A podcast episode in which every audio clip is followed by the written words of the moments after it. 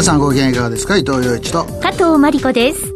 今週は番組恒例中国スペシャルをお送りします。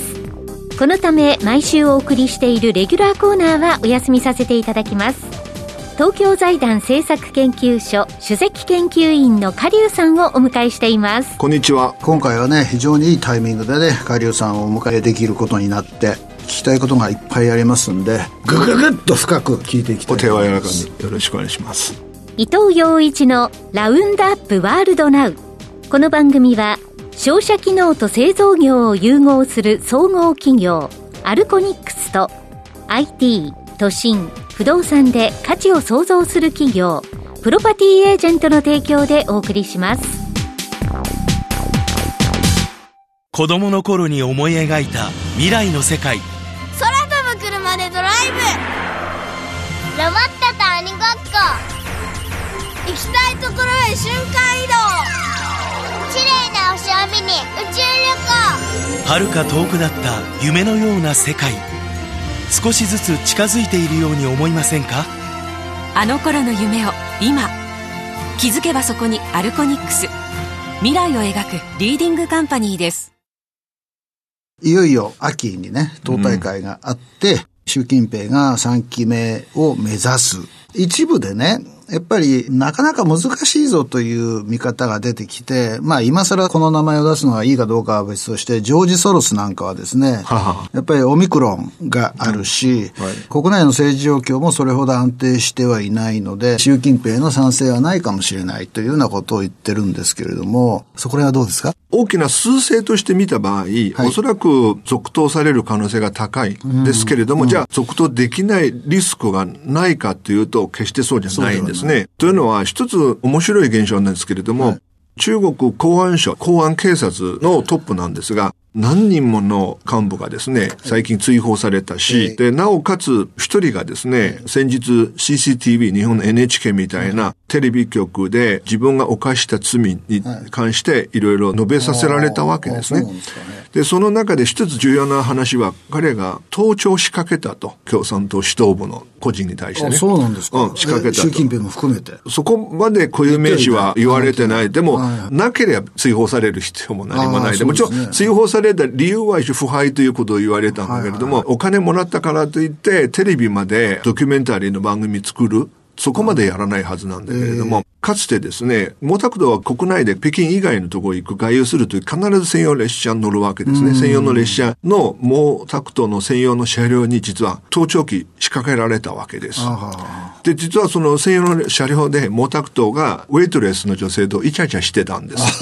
後にその彼女はずっと毛沢東の身辺の管理をしてくれたんだけれども、で、毛沢東は後で分かったんです。すごく頭に来たんだけれども、でも責任を問わなかった。なぜかというと、やはりね、盗聴しとかないと、ひょっとすると女性に殺されたりする可能性ってあるわ。昔皇帝がね、結構そういう女性に殺されたりしてたわけですから、盗聴する側も一理があるわけですから、で、今回はそうじゃなくて、盗聴して指導者たちのいわゆる弱みをね、握られたんじゃないかというのがありまして、これまさに続投をですね、邪魔しようとしてるじゃないかという、いろいろありまして、ですから権力闘争が終わったじゃなくて、これから党大会に向けてもっともっと激化してくる可能性が高いと言われてますね。党内の権力構想の中で、一つ私は大きなポイントになると思うのは、中国がずっと続けているゼロコロナ政策ですよね。はい、アメリカの調査会社も言ってるんだけど、それは世界ナンバーワンのリスクであると今年のね、オミクロンは非常に感染しやすいわけだから、人間の力でゼロコロナに持っていくのはほとんど不可能だと。要するに中国でも拡大するよと。うん、でも中国が問題なのは不活化ワクチンしか使っていないので、オミクロンに対して免疫がある人はほとんどいない。だって感染広がってないわけだから。で、そうすると、続ければ経済が弱くなる。でもゼロコロナやめてコロナもういいよと感染する人増えてもいいよってやったってこれは今の日本を見ればわかるけど経済活動はものすごく困難に直面しますよね。病院が稼働しないとか。私はオリンピックが終わったら中国はゼロコロナ政策を放棄すると思っているんだけど、うん、ほとんどの人は放棄しないっていうわけですよ。うん、そうするとオミクロンが世界的に流行っている中で続けられんのかと、ゼロコロナ政策を。うん、そこら辺は母さんはどうか、はい、まずそのゼロコロナ、もし続けるならばですよ、はいはい、一つのやり方あり得るのが日本の鳥インフルエンザなんです。はい、鶏はね、死んだ、それを検査してみて、ウイルス見つかったと分かった時に何するか。あのエリアのすべての 鶏を殺処分する。はいはい。それ恐ろしいこと言おうとしてませんか？恐ろしいこと言うじゃなくて、あの、実際はあれはゼロコロナですよ。ゼロウイルスだから。まあ、そりゃそうだね。それでも、野鳥飛んできて餌を横取りしようとして、ウイルスを感染させるわけですよね。だから、結局、実質的にゼロにするのはありえない。うん、僕もそうというのが、まず一つの前提としてあるわけです。でも、中国はこのゼロコロナね、やめられないんです。なぜやめられないかというと、大体世界の他の国見ると、ゼロコロナやめた後のコストが誰が負担するかということなんでね、民主主義の国っていうのは議会がいろいろわわわわうるさく言うので、結局経済の活動とコロナの感染、両方バランス取りながら対処するんだけれども、中国はゼロにした時の負担が重すぎるんだけれども、別に指導部がですね、あるいは執行部がそのコストを気にしないんです。わわわうるさく言う議会が存在しないから。で、むしろゼロコロナの政策転換した場合、後で批判される可能性ってあるわけですね。当初あなたたち何やったのというのがありまして。で、もう一つが、これはね、多くの日本人の方ご存知ないことを申し上げると、ゼロコロナやめた場合、中国はね、医療体制が対処できなくなります。なぜか。中国はね、クリニックはないの。あ、そうなんですか全部大病院なんです。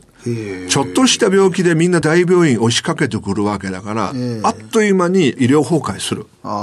それで2年前に、いわゆる人民解放軍の軍医たちですね、派遣されて、いわゆる野戦病院を作ったわけですけれども、ただ、オミクロンの場合は全国的にものすごく広がるわけですから、クリニックという補完的な医療システムが機能してない国ではですね、なかなか対処できないので、結局このまま続ける。続ける場合でも続けない場合でも大変で、でも中国の政治システムからすると、なかなか硬直的でですね、方針をね、柔軟に修正する力を持ってないのが残念なんです。じゃあ続けるとしましょう。はい。その前提でね。で、そうすると、例えば去年の第四四半期で4.0%まで落ちた GDP の実質伸び率が、うんどの辺まで落ちる危険性があるあの、まず、これからの展望を申し上げる前に、一点だけ、はい、去年、中国1年間の GDP の伸び率が実質 GDP なんだけれども、はいはい、8.1%。はいはいはい。これは IMF も鵜呑みして8.1%と発表しているんだけれども、はい、この数字どう評価するか。もし実際8.1%成長していたらですよ、はい、いい成績だったと思います。えー、で、内実を言わなきゃいけないんですが、はいはい、実質 GDP 計算するときにまず名目 GDP 出さなきゃいけないんですね。で中国の名目 GDP どうやって出すかというと、うん、全国のいろんな地区、いろんな産業で、いわゆるサンプリング調査やるスポット決まってるわけです。そこで取ってきた数字を全体的に推計して名目値を出してくるわけです。それを GDP デフレーター、すなわち、あえて言うと消費者物価指数みたいなもんだけれども、引いていくわけです。えー、多分、去年の名目 GDP は約10%成長した。物価がね、2%なんです。だから引いてちょうど8%ぐらいなんで、ただ、僕はね、中国にいる友人たちに聞いて、去年の物価の上昇がね、本当に2%か、じゃ違うと。明らかに体感温度と違うと。ここはね、ちょっとからくりあって、えー、消費者物価指数ってインデックスを計算するときに、いくつかの財サービス分けてやるわけです。通信費。これはね、中国ね、上がらないんですよね。通信費の場合は。えー、あと交通費。これも上がらないんです。電車はね、はい。で、一番上がるのが食品なんです。で、そうするとこのインデックス計算するときに、通信費と交通費がね、ウェイドをね、大きくする。で、食品はね、ウェイドはね、小さくする。じゃあ、舐めてるのと同じじゃないですか。え、だね、それで、そのウェイド付けっていうのは、そもそも人為的な部分あるわけじゃない。まあ、で、食品の場合は、本当一番いいのは、エンゲルケース通りにやればいいんです。えー、で、エンゲルケースよりも小さく抑えてるわけです。だから、最後出してきた物価指数はね、2%だけど、実質はね、4%なんですよ。4ね。だから、4で引くと、昨年の実質 GDP はね、6%なんです。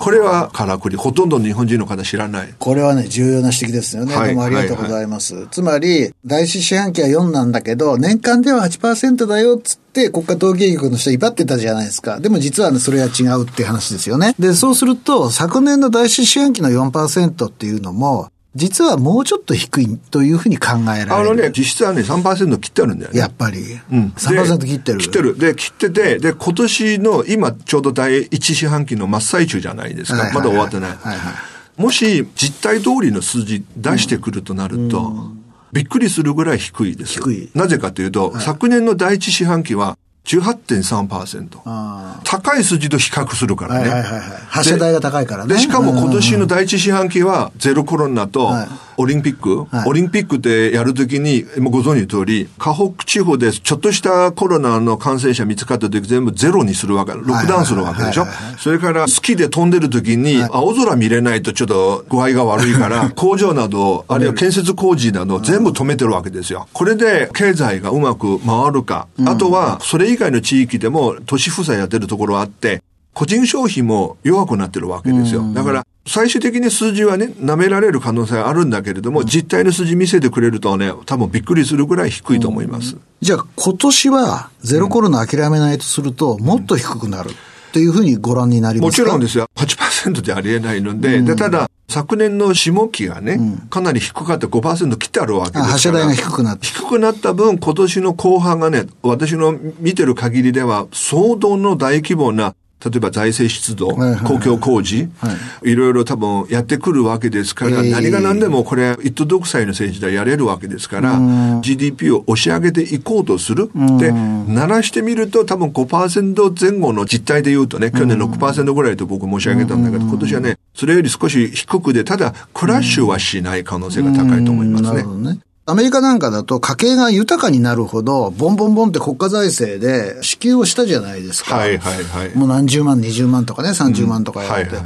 中国は、じゃあロックアウトだぞっつってね、働きに行けなくなるわけだから、お金もらえない人いっぱい出てくるわけじゃないですか。うんうん、あれ、どうなってるんですか？いわゆる支援金一切払ってないんです払ってない。払おうとするとまた新たな問題出てきます。なぜかというと、おのおのの地方自治体を通して払うわけだから、中でピンハネされたり、賄賂の世界が横行してるわけだから、これまた新しい悩みが出てる。間にこの中抜きされる可能性でもあるわけだから、もう一つね、一言申し上げると、習近平政権が2期目の今終盤に来てるわけ。今までの9年間、お金使いすぎたんです。アフリカに3年前約束したのは600億ドルを支援する。ただでですよ。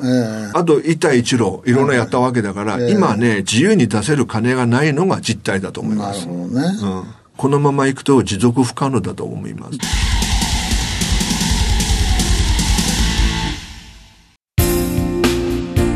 不動産投資って難しいイメージがありませんか？リンプルがあなたのそんなイメージを変えます。リンプルはスマホ1台で1万円から始められる不動産投資型のクラウドファンディングサービスです。みんなもう始めてますよ。あなたもこの機会にリンプルでシンプルに不動産投資を始めてみませんか？投資は片手でやる時代。リンプルでシンプルに。詳しくはリンプルで検索。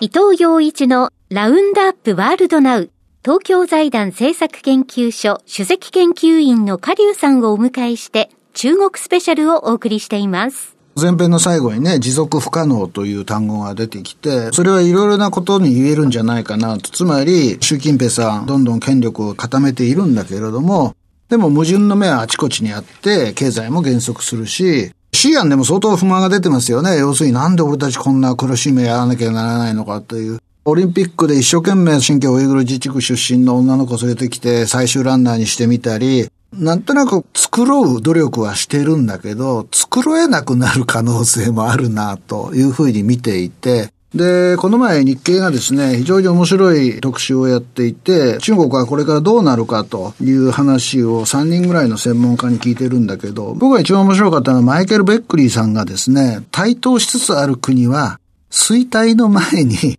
焦って急いだ行動をする危険性があると、こう言ってるんですね。急いだ行動って一体何かって考えてみると、中国の場合は一番可能性があるのが台湾の統一を統治の正当性としてやることだと。で、この前その話はしましたよね。母さんはそれはないと。だって台湾からミサイル発射したらね、北京にあっという間に着くんだからという話をされて、でも、大体全体的な流れ見ていると、習近平さんにとって、状況はそれほどよろしくないということが言えるわけで、今までの話でもそうなんですけどね。はいはい、そうすると彼が焦って何かをするかもしれないっていう可能性はあるかなと思ってるんですね。だから、カさんは前回、特に今年はないし、当面台湾に侵攻する可能性はないという見方を披露されたわけですけれども、その考え方は変わってないですか？変わってないですね。うん、あの、一つ重要な材料がね、新たに分かったんですけど、はい、日本のマスコミなぜか報道してないんですが、はい、BBC と CNN いずれも報道しているんですけれども、はいはい、後でもしご関心あればネットで検索すれば、出てきますけれども、昨年のね、10月の2日に、アメリカの最新鋭の原子力潜水艦一隻、コネディカット号という潜水艦だけれども、はい、南シナ海で活動してたんですね。はい、その日に、正体不明の未確認物体にぶつかった。海の中で。海の中で。はいはい、で、怪我した。はい怪我して、それで急遽そのままで危ないので、寄港したわけですね。アメリカ本土へ。本土の工場へ修理しなきゃいけないんで戻った。で、これがね、最新鋭だから、マグロにぶつかったとはありえないんで、あの、サンゴ礁とか暗礁にぶつかったのも考えにくいわけですよ。あの、見てるわけだから。で、面白いことに、同じタイミングで一隻の中国の潜水艦が同じ海域で活動してて、同じように何かにぶつかって怪我して、寄港したん、大連の工場に戻ったんです。えー、これ面白いですね。で、米軍のこの潜水艦がね、15人の乗組員が軽傷を負ったわけです。はい、軽傷を負ったっていうのは、多分致命傷じゃないんです。その潜水艦を負った傷がですね。はい、でも、怪我したわけ。はい、で、中国のこの潜水艦がね、何かにぶつかって、潜ったままには走れなくなって、急遽浮上したんです。浮上した。潜水艦一旦浮上したら、ね、もう意味がないんで、全部敵国に見られちゃうわけだから、弾道ミサイル積んである潜水艦なんです。両者ともこれ、怪我したっていうのは認めたんだけれども、それ以上詳しい情報を発表してません。で、同じタイミングで、同じ海域で、同じ正体不明のそのなんかわけわかんない暗礁にぶつかったというのはありえませんから、我々は軍事の専門家じゃないんで、でも分析家として考えたときに、二つぶつかったはずですよね、そうですよね。で、それでその後、面白いことに12月急遽習主席とバイデン大統領がオンラインで会談したわけですよ。で、会談の中身は一切公表はされてない。ね、おそらく一つの可能性が、この海域でこれから活動するんだけれども、うん、こういうルールを守ろうと、うん、追っかけるなと、うん、いろんな話をされたはずなんです。それ日本で報道されてませんよ、ね、それはラジオ日経に言ってくださいよ。それで、この事故っていうのは面白いところはですね、要するに米中両政府がですね、この問題の深刻さ、これによって分かったんです。なるほど、なるほど。一歩間違ったら戦争にはずわけだから、だからこれからちゃんと活動はするんだけど、ルール守ろうよという話はね、多分合意できていて、多分どういうふうに決めたかまだわからないんだけれども、だから僕はね、米中の対立もそうだけど、台湾海峡での有事もですね、一歩遠のいた感じはする、ね、逆にね。逆にね。それで思い出したのはね、核を持っている世界の5カ国が、使用しないんだと。で、勝者はいないんだっていう声明出したじゃないですか。そうそうそうあれと相前後してますか？そうです。そうです。ああ、なるほど、ね、そうです。表向きでは言ってることはね、そのまま鵜呑みすると何も面白くないんで、この下の話はね、分かればね、面白いんだよね。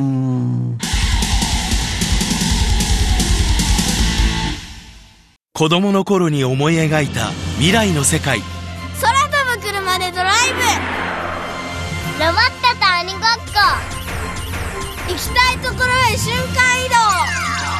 綺麗な星を見に宇宙旅行遥か遠くだった夢のような世界少しずつ近づいているように思いませんかあの頃の夢を今気づけばそこにアルコニックス未来を描くリーディングカンパニーです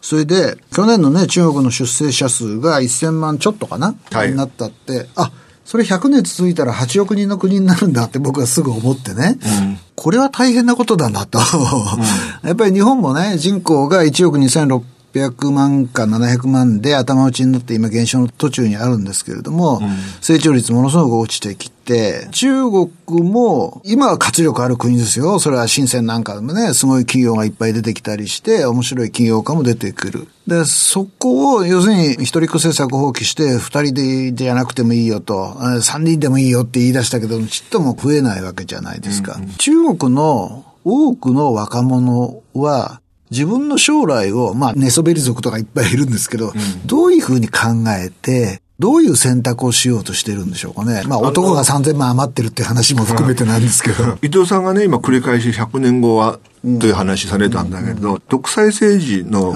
指導者っていうのは、あんまり100年後のこと考えないの。あ考えてないよね。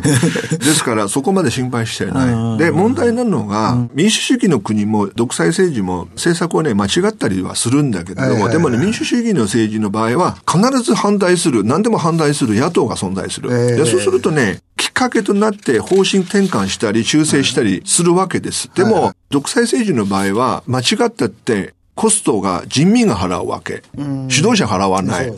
しかも、むしろ方針転換した時に指導者は自分が批判されると怖いわけだから、方針転換はね、したがらないんです。だからそうするとね、往々にして遅れるわ。政策の執行っていうのはタイミングであるんだよね。だからゼロコロナも一緒で、今、早くゼロコロナやめた方がいいんだけど、でも全然やめない。だから一人子政策はね、20年前に修正すればよかったんだけど、今ね、もう遅すぎて、昨年の一人当たり GDP1 1万2000ドル超えたわけですよ。えー、そうすると、少なくとも都市部の若者の生活様式がですね、もう先進国化してるわけです。だから、子供を産むというよりも結婚すらしたくないという人大勢いるわけですよ。ですから、今おっしゃるように人口が減少する。確かにそれが結果論としてそうなんだけれども、だからどうしたということになるわけですよ。産んでくれませんから、それでね、ある中国国内のエコノミストが提案したんだけれども、産まないと罰金取る。それから共産党員がですね、模範となって子供産めと。いうような乱暴な言い方まで出てきてるわけですけど。いやいや危機感は高まってるんですね。ブラックジョークとして聞いてはいるんだけれども、もう明らかにタイミングはね、一したと僕は思いますね。なるほどね。で、そうするとまあ、知ったこっちゃないけども、ピークを迎えるのはあと数年先で、あ、でも減り始めちゃうんだよね。もう生産年齢人口減ってるからね。減ってますよね、もうね。ただ、伊藤さんね、これちょっと誤解ないように申し上げると、はいはい、生産年齢人口減って総人口もこれ減るんだけど、はい、半分、今はね、失業問題まだひどくなってるわけですよ、コロナで。うんね、あの中小企業が倒産するわけだから、あと毎年900万人の大学生、大学院生卒業して仕事見つからないわけです。だから、失業者いっぱいいる。反面、長期でのトレンドで見ると人口は減っていく。うん、このね、相反する2つのベクトルはですね、調整するのが簡単じゃない。一方で中国の国内で興味深い企業がいっぱい生まれていることは確かだし、活力もあるし、みんな、まあ、要するに貧しいところからスタートしているので、豊かになろうとして努力をしているその活力はありますよね。うん、だから、その活力が出てきそうなところに共同富裕っていう古臭い政策を持ち出して、どちらかというと上を叩いているっていう現象の中で、中国の起業家はどういう形で自分の会社を大きくしたらいいのかなと思ってるのかなと僕は疑問なんですよ。つまりあんまり目立つようになると叩かれると。だから目立たないように儲ける？でもそれって可能かなと、つまり荒々しい資本主義が中国を成長させてきたわけだけれども、荒々しさを、棘を叩いてるわけですよね、今一生懸命ね。うん、どうなる伊藤さんいろんなことをおっしゃる中で、二つ重要なポイントあって、はい、まず最初に共同富裕っていうの、はいはい、これね、中国は自分のシステム、社会主義と未だに言ってるわけですけれども、えー最もマルクスの社会主義に近い理念っていうのは共同富裕なんですね。はいはい、格差がないという社会、はいはい。だけど、今の中国見ると、決して社会主義じゃないんですよ。僕は、遠いです、ね、日本の方方が社会主義に近いと僕いつも思うんだけど、これ不思議な話なんだけれども、このまま行っても共同富裕にはなりません。うん、きちんと富裕層に対する課税がなされてないわけだから、これはもう何回もこの番組で申し上げたの、これ以上増援はいたしませんが、2番目、中国のその起業家がですね、事業を起こすときにどういうタイミングでどういうふうにやって成功した、どういうふうに場合はその成功しないかというと、要するに今の中国で頑張っている企業、特に民営企業の場合は、いつ創業されたかというと、はい、90年代ほとんどの、アリババもそうだし、テンセントもそうだし、一つね、面白い事例が、きっちりという、ウォルボを買収した会社、自動車メーカー、ボルボ。で、こういった会社はね、何が面白いかっていうと、創業した時に、大体ね、供給不足という需給のギャップを利用して創業したわけです。で、創業した時に、元をたどれば、いわゆる日本語というとな、今はないんだけれども、写真館を作った。現像してね、やったわけだけど、後にバイク作ることにこれ儲かると気がついたわけですね。なぜかというと、ある日、従業員の一人が村にあるわけだけど、街中に何かの薬品か部品買いに行かせたわけです。で、自転車乗っていくはずなんだけれども、友人の多分 50cc のバイク借りて、乗っていたら、このバイクが人のトラックにぶつかったわけ。で、ぶつかって、怪我はあんまりしなかったけど、バイクはね、完全に壊れたので、うん、この社長さんがですね、壊れたバイクをしょうがないので賠償して買ったわけです。買ってみたら、バイクなんだ、こんな簡単なもんだ。エンジン一つと二つの車輪さえあれば走るもんだとは初めて分かって。写真からバイクに移るきっかけそうそうそう。それでバイクの生産始めたんです。で、当時簡単な原付はですね、原価がね、1000元だったんだけれども、でも中国供給不足だったから、鈴木も入ってこなかったわけ。ホンダも全然入ってこなかったし、そうするとね、いくらで売ったかというと、1万元で売ったの。儲かるわ、それは。だから、時給のギャップがあるわけめちゃめちゃ儲かるわ。それで大儲けした後に大きな夢見たので、ベンツを真似しよう。あベンツの真似を4台作っても、これがさすが中国政府は認めない。これはお前らこれ、あまりにも露骨すぎるので、で、次にコピーしたのがシャレード。シャレード。ああ、なるほどね。シャレードも認められなくて、で、3番目作った車が、シャレード、ベンツのいろんなコピーしながら、最後、自社の車らしい車生産したら成功した。ああ、なるほど、なるほど。それで大儲けして、今度ボルボを買ったわけです。これがね、一つの中国のサクセスストーリー。供給不足を利用して大儲けする。今、供給不足って中国まだあるんじゃないですか？今の中国のいわゆる製造業に関しては、供給過剰、サプライチェーンの再編、中国以外に出ていくと。ということは、傘が何を言ってるかというと、90年は創業のピークで、その時期には供給不足があって、大きな企業が成長したけど、今の中国は供給過剰があるので、伸びないっていうことをおっしゃってるん新しい企業が生まれてこない。生まれない。ああ、すでに大きくなった企業も縮小していく。なるほど。だからみんなやられてるわけです。ああ、なるほどね。母さんね、今日はめちゃめちゃ面白かった。それで、カさんには年内にもう一回もう、あ、年内じゃねえや。もう近、近々もう一回来ていただく予定なので、ここら辺で話を止めた方が、後々ね、皆さんにも興味が湧くんじゃないかと思って、今日はここでじゃあ終わりにしましょう。ありがとうございます。ありがとうございました。とっても面白かった。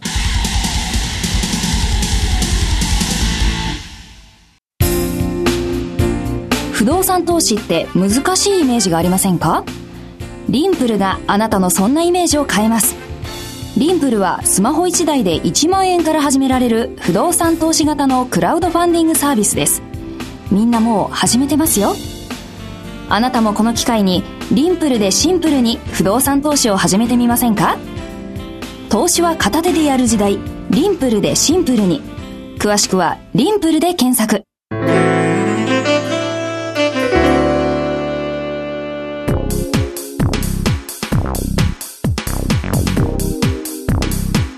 藤洋一のラウンドアップワールドナウ。この番組は商社機能と製造業を融合する総合企業アルコニックスと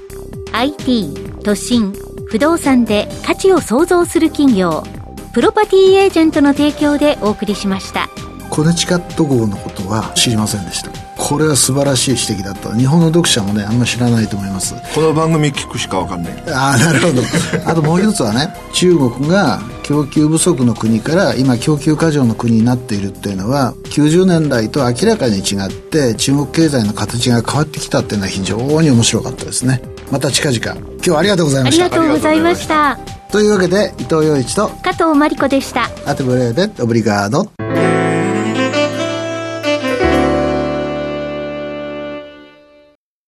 伊藤洋一のラウンドアップワールドナウアーカイブ配信のお知らせです。